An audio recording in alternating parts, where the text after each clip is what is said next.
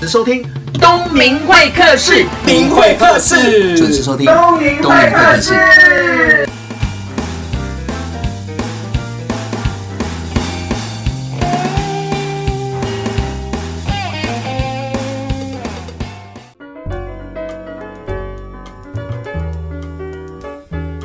各位听众，大家好，欢迎收听东明会客室。今天邀请到的是我的好朋友，也是我的同行，也是我学习的典范啊。因为他过去的经验跟经历，还有工作的背景是完全跟我不一样，因为我没有什么学经历，也没有在大公司待过。但是呢，这一位老师很特别的地方，他就是从大公司出来的，从基层做起，然后当上了人资主管，然后转型当讲师。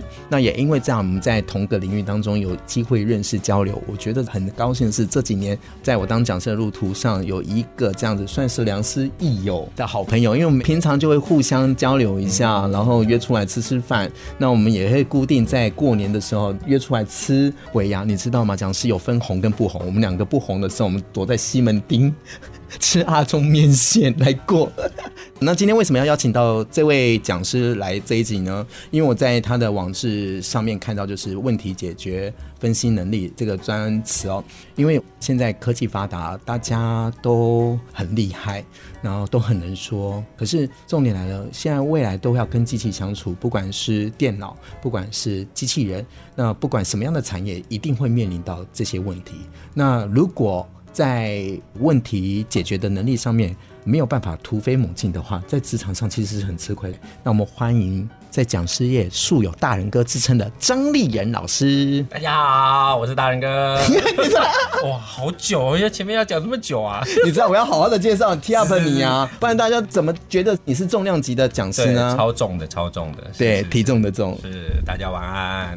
现在你不是在回家的路上，就是 好，很高兴能够来到东明会客室，跟大家分享一下我们的工作经验、学好习心得。对那丽人老师，嗯嗯，最特别的地方跟过往的老师不太一样的地方是，他是从人资开始转型的，是他在大型公司当中做了很久很久的人资哦。那转型当老师，那我们可以想一想，这是不是因为过去的工作经验帮你累积了很多问题解决的能力？哦，是这样的。如果大家知道，一般的公司里面都会有人事单位或者是人资单位，嗯他们通常负责的工作项目，大概就是选人啊、嗯培训人啊，或者是我们讲绩效管理，或者是嗯留才啊这样子的、嗯的工作。所以我们对人这上面的问题处理，或者是工作上的处理上面是有很多的经验的、是。哦，就是负责就是用人、育人、留人，然后到最后他不适合要赶人的那个工作。就感动人心啊，对。啊 所以以前我们都会开玩笑说，我们自己是一个部门叫做进出口事业部，所以我们把人才进口进来嘛，让公司所用。当不太适合的人才，或者是要送他祝福他的人，我们就出口出口人才。对 OK，可是通常我们在找人才的时候，大家在面试的过程当中，一定会对说自己哪里好、哪里优点，或者在履历表非常的精彩嗯啊。但是你怎么样去判断这是公司要的人呢？哦，当然判断这个依据有很多种啦。其实我工作经验大概十多年，在企业的话，在人资的工作，我们总结这样简单的来说，老板要的人才大概最主要有两个能力，哪两个人里第一个是解决问题的能力嗯哼第二个是产生绩效的能力。产生绩啊？就是业绩嘛。对，订解单决问题就是工作上所有大大小小会出现到事情的问题，或者是人的问题，嗯，那都是我们的责任。我们讲说我们要负责把这件事情做好。那另外一个叫做产生绩效，就是老板认为解决问题完了，那接下来你要让我看到成果啊，所以我们讲说效益这件事情，所以你要产生 performance，或者是化成有形的钱，让他看到嗯有成果，所以这是你的任务，你的使命。所以职场上应该具备的能力就是解决问题、产生绩效这两个。那请问你的 HR 部门是哪个能力？通常我们也是解决问题、产生绩效啊可。是你们没有绩效啊，通常就是花钱的单位啊，哦，这个我们就要把人做事这件事情转换出对嘛？来没有错嘛，都是花钱单位 啊。那我先跟大家说一下，那个人资管理这个工作其实是不好做的，因为很多的光芒可能都是别人的。对那这个单位呢，就是负责花钱或者是裁人。那这个单位很多的妹妹嘎嘎其实不好做，因为得罪人。没错，包含得罪同事啦、得罪员工啦，甚至于对老板可能有点很多的冲突，嗯，对吧？ 是没错，对，所以要当 HR，人资主管、人资部门的同事，应该这两个能力都要有有。对，我们讲好了啦，通常企业常常讲了，人是公司最大的资产。对我们把这个定义稍微改一下。，好，你协助单位主管或者是老板把对的人放在对的位置上，并且让他产生绩效。哦，我们是协助的单位，对的人、对的东西放放在在对对的的位位置置上，上让它产生绩绩效嗯效。所以你看，中间有很多的方法。啊当他缺乏能力，我们培训他；对当他需要一些激励措施，我们帮助他改进他。我们帮助主管去管理他的员工，嗯嗯，让他产生绩效。那就是有刚刚我第一帮助他解决问题，帮他产生绩效。对那我们也算是间接帮助单位或者是公司达成这样的目标。嗯，所以我们也算是间接有赚钱的部门。哦这是我的定义了嗯那当然跟请教一下，但你当人资主管嗯这十几年来， 应该累积了不少能量哦。能量哦，你是实体， 我没有说体体脂重肪，你干嘛那么敏感呢、 真哦的、对，呃，听众朋友，大人哥体重跟专业没有牵扯到的关系，没关系，。我们大就是大在体型，在这个是个特色。对，这是特哎色，对对对，这叫大人哥嘛。是的，所以，听众朋友，刚刚在简短的访问当中，你应该知道人资部门应该要具备了什么样的能力条件，就是用人、育人、留人。当他不适合的时候，就要懂得感人，对吧 是？是你翻译一下啦，应该是怎样？对啊，就是我们帮助单位主管选择正确的对的人，人然后帮助他放在对的位置上，给予他必要的能力，然后来帮助部门或者是公司产生绩效。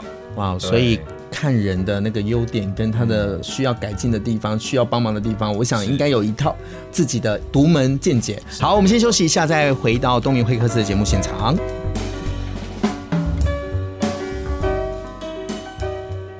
关于 You and I，以爱为名而存在，有你和我，All things are possible。环宇以爱为名，有你和我，All things are possible。 FM 九六点七。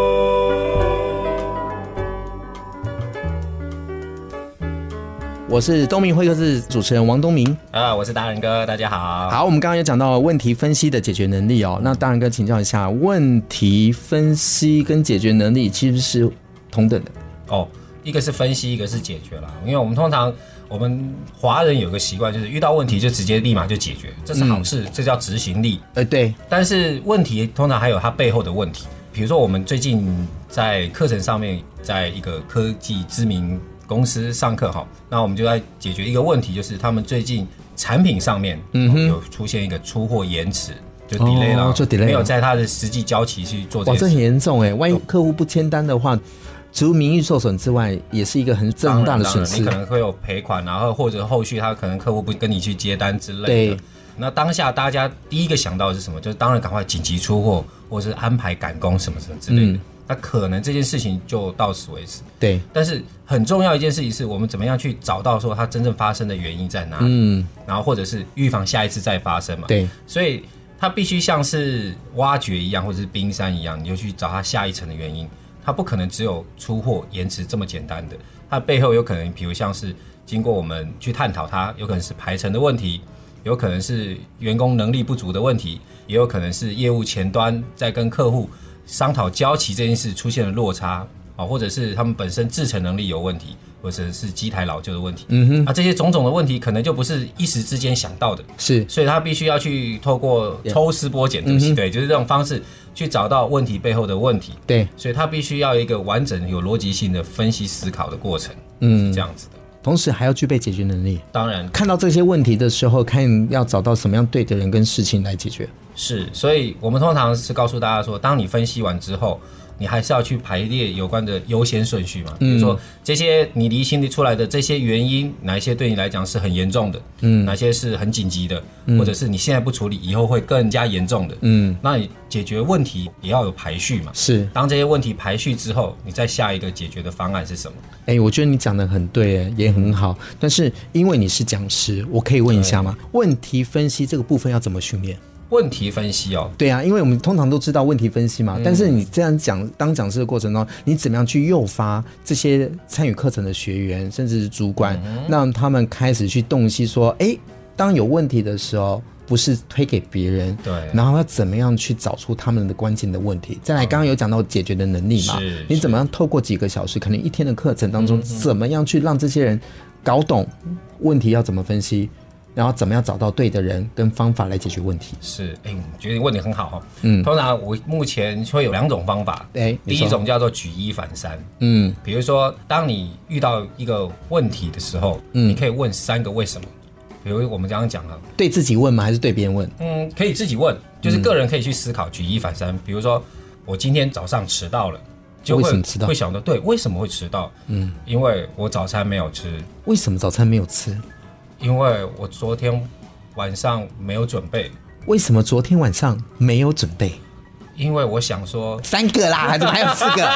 你不是说三个吗？对，嗯所以当你问三个为什么，你有没有发现每一个为什么它都有一个原因？哎、真的哎、那每一个原因大概你也可以给他一个理由，嗯，比如说你晚起是因为刚第一个原因是昨天睡太晚了，对，那你可以解决的方法是什么？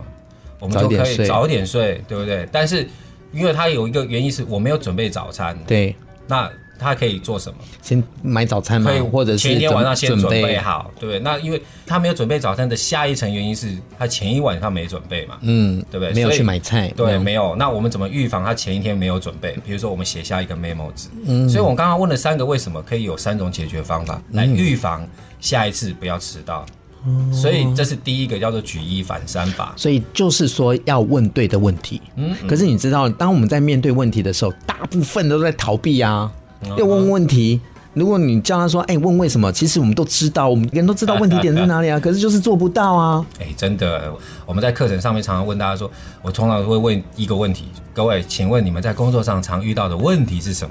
嗯哼，哦，你会想见大家都会林林总总讲了很多的问题，刚刚就像我们刚刚讲，支撑能力有问题啊，对产品出现瑕疵啊，流程没有好好的做啊，主管没有授肇事权应啊，该啊，对啊，很嗯，多。那我们再分析，把它架构出来，把它区分事的问题、人的问题、自己的问题还是他人问题。东明老师给你猜哪一种类型的问题最多？他人的问题。对，正确答案，真的、哦，真的，哈 哈，不愧我也是做老师的，真 的千错万错都是别人的错，对，属于自己的问题都特少的，都是别人做事没有做好，都是别人的态度有差，对对对，对，然那后影响到我的做事的效益跟速度是。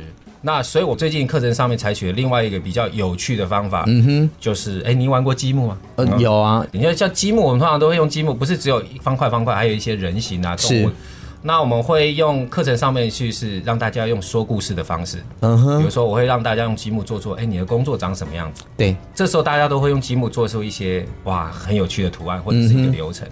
那接下来我就会问他说，哎、你叙述完你的工作模式之后，在这个工作上面会困扰你的事情是什么？嗯，大家就会用另外一个积木去，比如说人啊、事啊、地啊，或者是机器啊，或者是环境啊，或者是资源等等，他就会把它做在它的周围。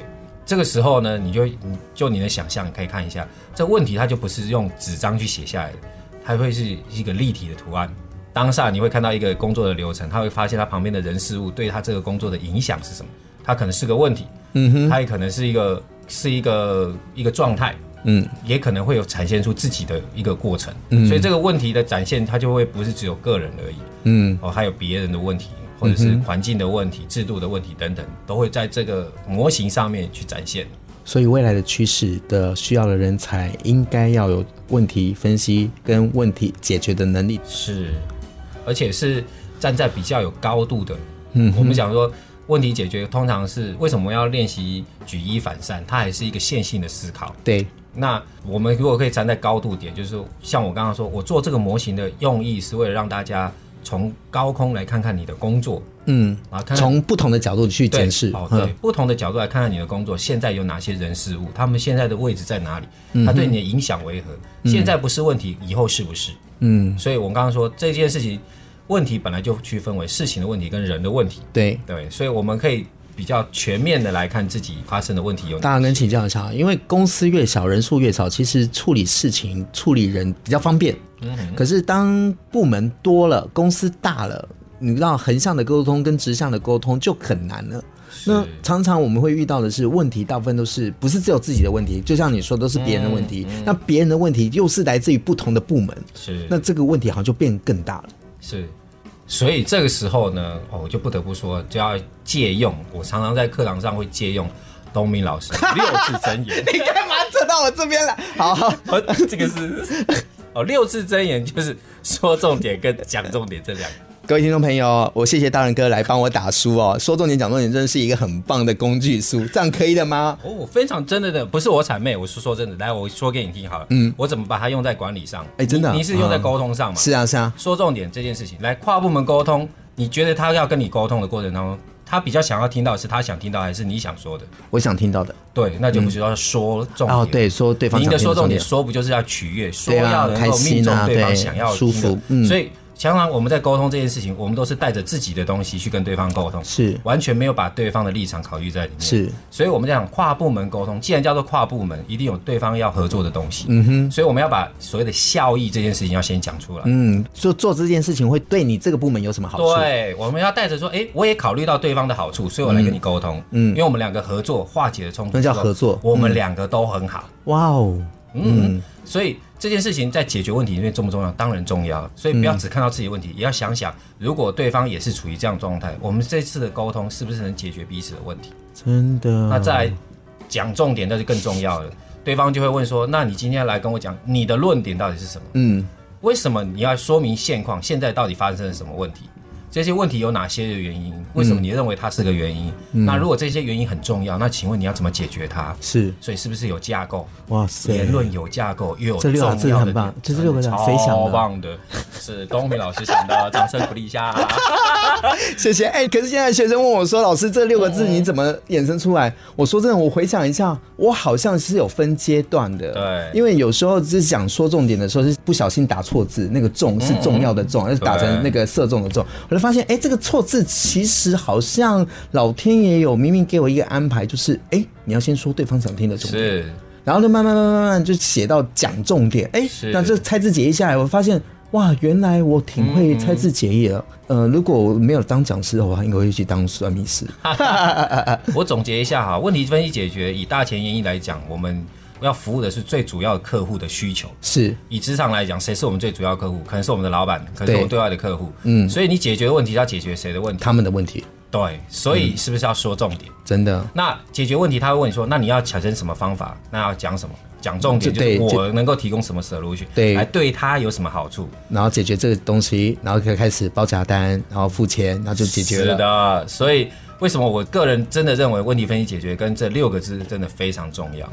哇塞，你现在讲课也有讲这六个字啊、当然啦，我有经过同意的喽。哦，对，我同意，我我有跟你说不要让太少人知道嘛，因为我觉得好东西就是要分享，因为既然是我写出来的东西，那如果说人家去套用什么的，我真的是开心的不得了，嗯因为有一个人帮我去宣传，而且用对的方法来教会大家怎么样去思考，也因为这样，我们两个感情会很好嘛，因为跟我交流说，哎，你的专业，那当然了，我知道我自己不足的地方是过往我没有太多的大型公司的工作经验，但是我的工作性质过往都是跟不同人在接触，嗯哼那是这也像是不同的部门了、对，所以问题分析跟解决能力真的是我们未来，如果你要在职场要有一定的影响力跟位置的话，或者是你想要在自己公司跟创业都是一样的，如果你有具备这样能力跟条件的话，其实很难不成功。对，没错。好啦，我们先休息一下，再回到东明会客的节目现场。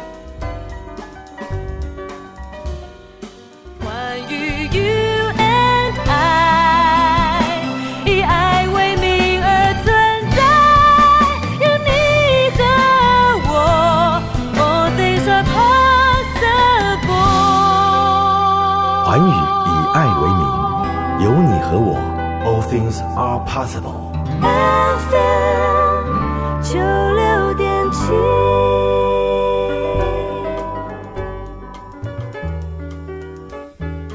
回到东明会客室的节目现场，我们刚刚有讲到，就是问题分析解决能力是我们未来一定要具有的能力，因为那就是你的竞争力。那我们刚刚有讲到说，你以前都在人事部门当主管嘛，嗯嗯是那突然间有一天转型成讲师，那转型的人大部分都有三把刷子啦。不是两把刷子哦，是三把刷子哦。但是这刷子怎么样去运用，怎么样让人家发现，我觉得是需要一点机遇呢。因为想当讲师的很多，是但是有课讲的不一定很多。当啊然，哎、蛋哥，你可以分享一下。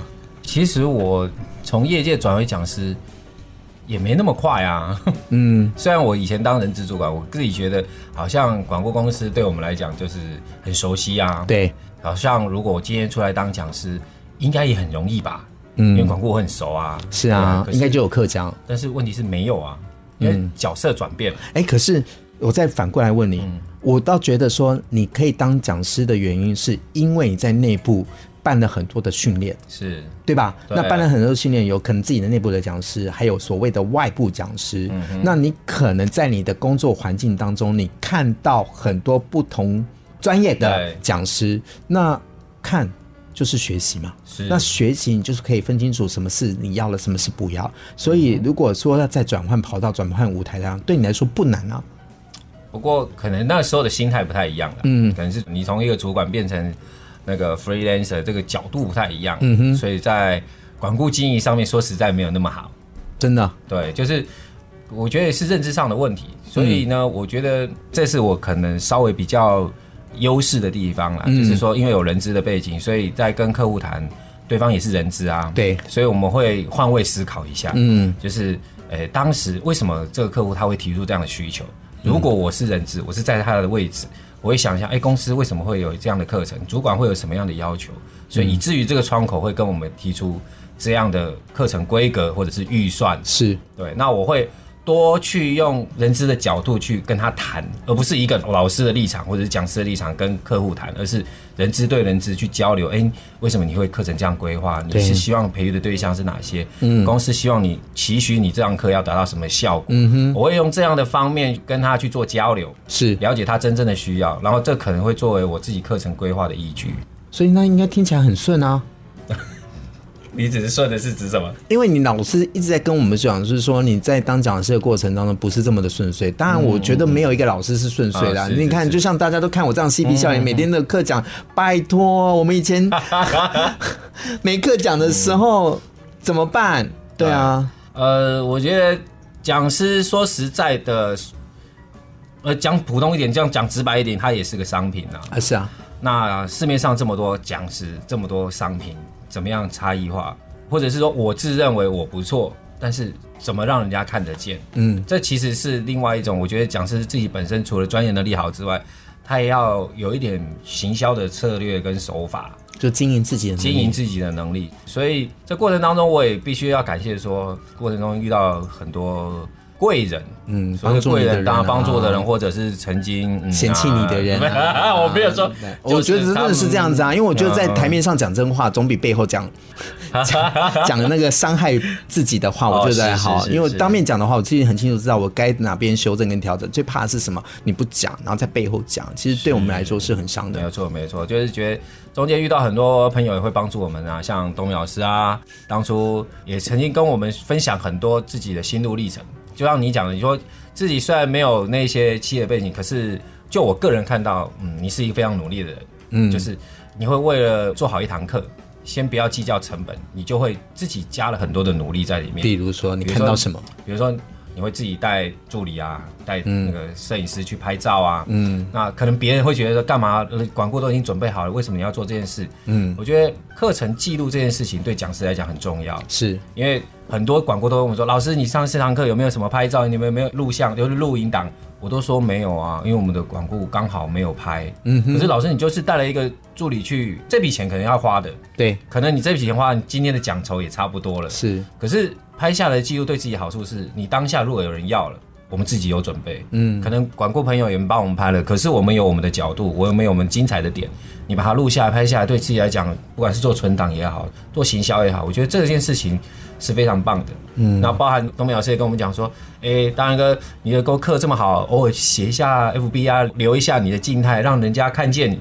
当时我就觉得嘖干嘛做这个？干嘛？这需要对吗？我课我程又不已是经做得我是实力，干嘛去那个走批花路线，对吧我们？我跟你讲，我为什么都知道，因为很多人都这样讲我啊，说哎呦，真只的有没有课讲的老师才会去经营 FB。你看这句话对我多伤，可是我可以告诉大家，我能发迹真的要靠网络，哎，对就是因为网络让很多的广告公司跟客户知道王东明能讲课， 是呵呵。但是现在我告诉你，那些下午的人现在他们都有 FB 了，真的，不过我觉得 FB 当然是除了这有一个正面的意义，写文章了解你这个人的深度或者是感性程度。当然，它不是只有生活层面。然后就我们讲师来讲，很多人都会希望知道老师最近的静态在哪里。比如说，哦，你又出差啦，你要去大陆啦，然后关心你说，哎，你在大陆授课的内容是什么啦？哦，从一些我们分享工作的经验啊，解决了客户哪些问题啊，上课的精彩程度，是刚刚好会吸引到我们需要的客群。当然，也有所谓的影响力。不是只有面对面才有影响，从 FB 也可以，或者是一些传播媒体上面，让大家看到你现在的境况跟实力。对，所以我是觉得这个，当然东明老师他平常还是会勉励很多的经验给我们分享啊。 你这样讲好像是我自己的长辈跟前 辈，我只在跟你交流，因为每个人他有擅长的地方嘛。那对面对自己的问题，就像你刚刚讲的问题解决跟分析能力，大家都有。可是你又发现，我们都很擅长解决别人的问题，但是自己的问题的时候都会有盲点的。没错，所以我才说，如何在这条道路上面，我觉得讲师的道路，说实在，你看似光鲜亮丽，其实也蛮孤独。所以如果有志同道合的朋友一路一起走，我觉得这个差很多。哦，好好。 那所以你刚刚说，因为我给你的鼓励的关系，让你一些改变的做法跟想法，应该是说，这过程当中，因为有这样的想法，会支持你说，哦，原来可以有不同的面向去思考。我刚刚不是讲吗？看到问题，不要只有一个单方面的解决方式。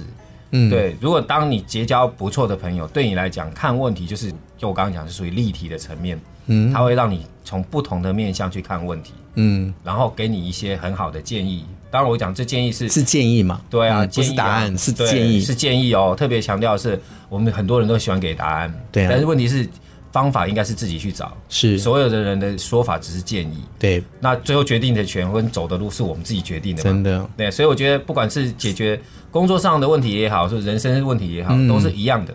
你看到要有多角度、多面向，然后人家的建议都是建议，所有的决策都是自己来做，对对自己负责。但是对听多了有时候会迷惘，对吧？是啊，但是这时候我就会鼓励这个人，就好好的坐下来，点一杯咖啡，嗯，然后看一本好书，听一首好歌，听一然个后很沉好淀的一下广，播， 哎，沉淀一 下，然后可能对就茅塞顿开，就有一个新的想法。那这一段节目呢，要送给听众朋友一首歌，大然哥，你要送什么歌？五月天的一首《如果我们不曾相遇》。那其实这首歌就是讲说，我今天的人生如果一直都在企业，我可能就这样，嗯，就可能就是另外一条路了。如果今天我没有这样的转折，没有路上遇到这么多好朋友，嗯可能也不会造就今天的我。嗯，所以我想用这首歌送给所有在我这条路上的好朋友们，包 OK 括东米老师。谢谢。嗯来，我们来听五月天的《如果我们不曾相遇》。关于 you and I，以爱为名而存在，有你和我，All things are possible。环宇以爱为名，有你和我，All things are possible。 FM 九六点七。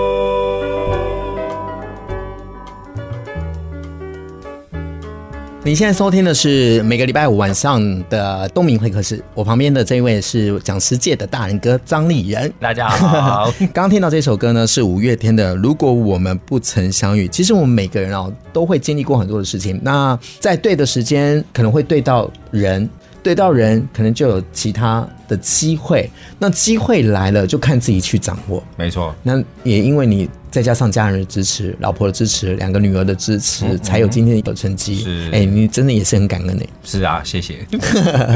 好了，我们还是要回到专业哦。嗯当然，跟我们刚刚这一集就是讲问题分析跟解决能力嘛。是那我们也鼓励大家，就是说在进入职场的时候，你应该要有具备这样的能力跟条件，是才有被看见的机会。是，其实回想二十年前，我要准备进入职场的时候，我爸爸要我去做一个铁饭碗，可能就是要去一家公司吃很久的饭，叫做嗯铁饭碗。现在应该还有铁饭碗吗？对啊，你都看锈掉了。曾几何时，二十年嗯后，金饭碗什么都不见了。对，现在铁饭碗的定义我必须重新定义，就是你到哪里都有饭吃的能力。嗯，那放宽未来，你看现在的 AI 人工智慧这么发达，机器人就已经开始在制造现场，甚至服务业都有出现机器机人，器人我们就开始担忧了。那如果很多操作性的工作都被机器人取代了，那人还要做什么？嗯，所以人很重要，就是保有我们的脑袋啊。我们的脑袋其实是最重要的资产，所以很重要的脑袋除了创新、沟通之外，还有一个很重要就是我刚提的问题分析解决能力。那很多时候可能就像东明老师讲的，就是能力有限啊，资源有限，那我该怎么去发挥这样的能力？稍微举例一下，我自己过程当中，我在职场工作的时候，也曾经遇过老板不支持我们的专案预算缩限，嗯，实在是很少资源的情况下，可是工作还是得做啊。你要保持着这件事情，工作还是得做，真的那怎你么该办怎么办？对，所以我就会把这个有限的资源集中在一个课程上面，比如说本来有一百一万百的万预算，，嗯哼，因为景气的关系，它被缩成十万块，哇，也差太多了吧一？个公司对将近从一百万缩到只剩下十万，对，那你说那该怎么办？做的规格还是一样吗？当然不一样，我就是会把它聚焦在关键人才的训比练，如，说，我就把它做企业内部讲师训练。哦，你看，我没有办法请外部讲师来，我可以培育自己的讲师吧。嗯，我把这些讲师做成各个专业的讲师，所以公司内又可以再开课了。嗯，我们用内部的讲师来做开课，我还是年度里面有事情做啊。是而且是不是符合我刚刚讲的，就把对的人放在对的位置上，让他们发挥效益，又可以在工作上有所产值，那样还是有绩效的。所以我觉得重点不是遇到问题，而是你遇到问题的态度是什么。嗯，所以遇到问题不要害怕，解决它，分析它，甚至跨部门沟通，去把这个我们刚刚讲的，把对方的利益跟我们的利益去做结合，嗯，的基础点上去，我们觉得这职场上的必备的能力，解决问题，产生绩效嘛。所以这个是未来大家共同勉励的。大安哥，你刚刚讲的很好，我听到一个关键字就是态度，因为我的节目有很多都是比较年轻，是呃有活力的人，那当然也有高阶主管在听，为什么？因为他可能透过我的节目想去了解年轻人在想什么是，嗯那态度大家都会写。可是真的没有办法量化，那你怎么看这件事情？你怎么鼓励现代的年轻人一定要保持一个正面的态度？那个态度要怎么做？最简单的方式就是，我们通常讲，我通常会举海贼王嘛，嗯他通常会讲还是可以可以我 no，有没有？哼 这就是我要当海贼王，人生要有自己的目标啊！我是勉励年轻人说，你希望你要过什么样的人生？嗯，那请问职场可以帮助你达到什么样的目标？我们通常进一家公司，一定会希望说，在这边发挥你什么样的价值，是或者是帮助你未来的人生成为什么样的人。嗯，你用这样的态度说，任何的职场对你来说都是一个过程吧？是，对啊，那重点是我们在这个过程上面得到养分，嗯，才能够壮大我现在这么大的一个经验值。你真是幽默。所以在你年轻的过程当中，应该是要不断的尝试，才知道自己要什么，不要什么。再加上你刚刚讲是说，就是一个嗯梦想跟信念的这个目标，是一定要非常明确。如果你只有空想没有去实做，永远没有办法实现。没错，真的，谢谢大仁哥来到今天的东明会客室，听众朋友，不知道你有没有感受到张立人大仁哥的热情呢？那你请你不要忘了，除了听这一集之外，请你上网搜寻一下张立人大仁哥立人老师他的专业。他写了很多有关于职场的大小事。如果你现在不顺，或者是你想要往下个阶段的自己迈进的话，我觉得看他的网志跟部落格是一件对自己有帮助的，好不好？那我们有机会再邀请到大仁哥来到东明会客室。谢谢你们，拜拜。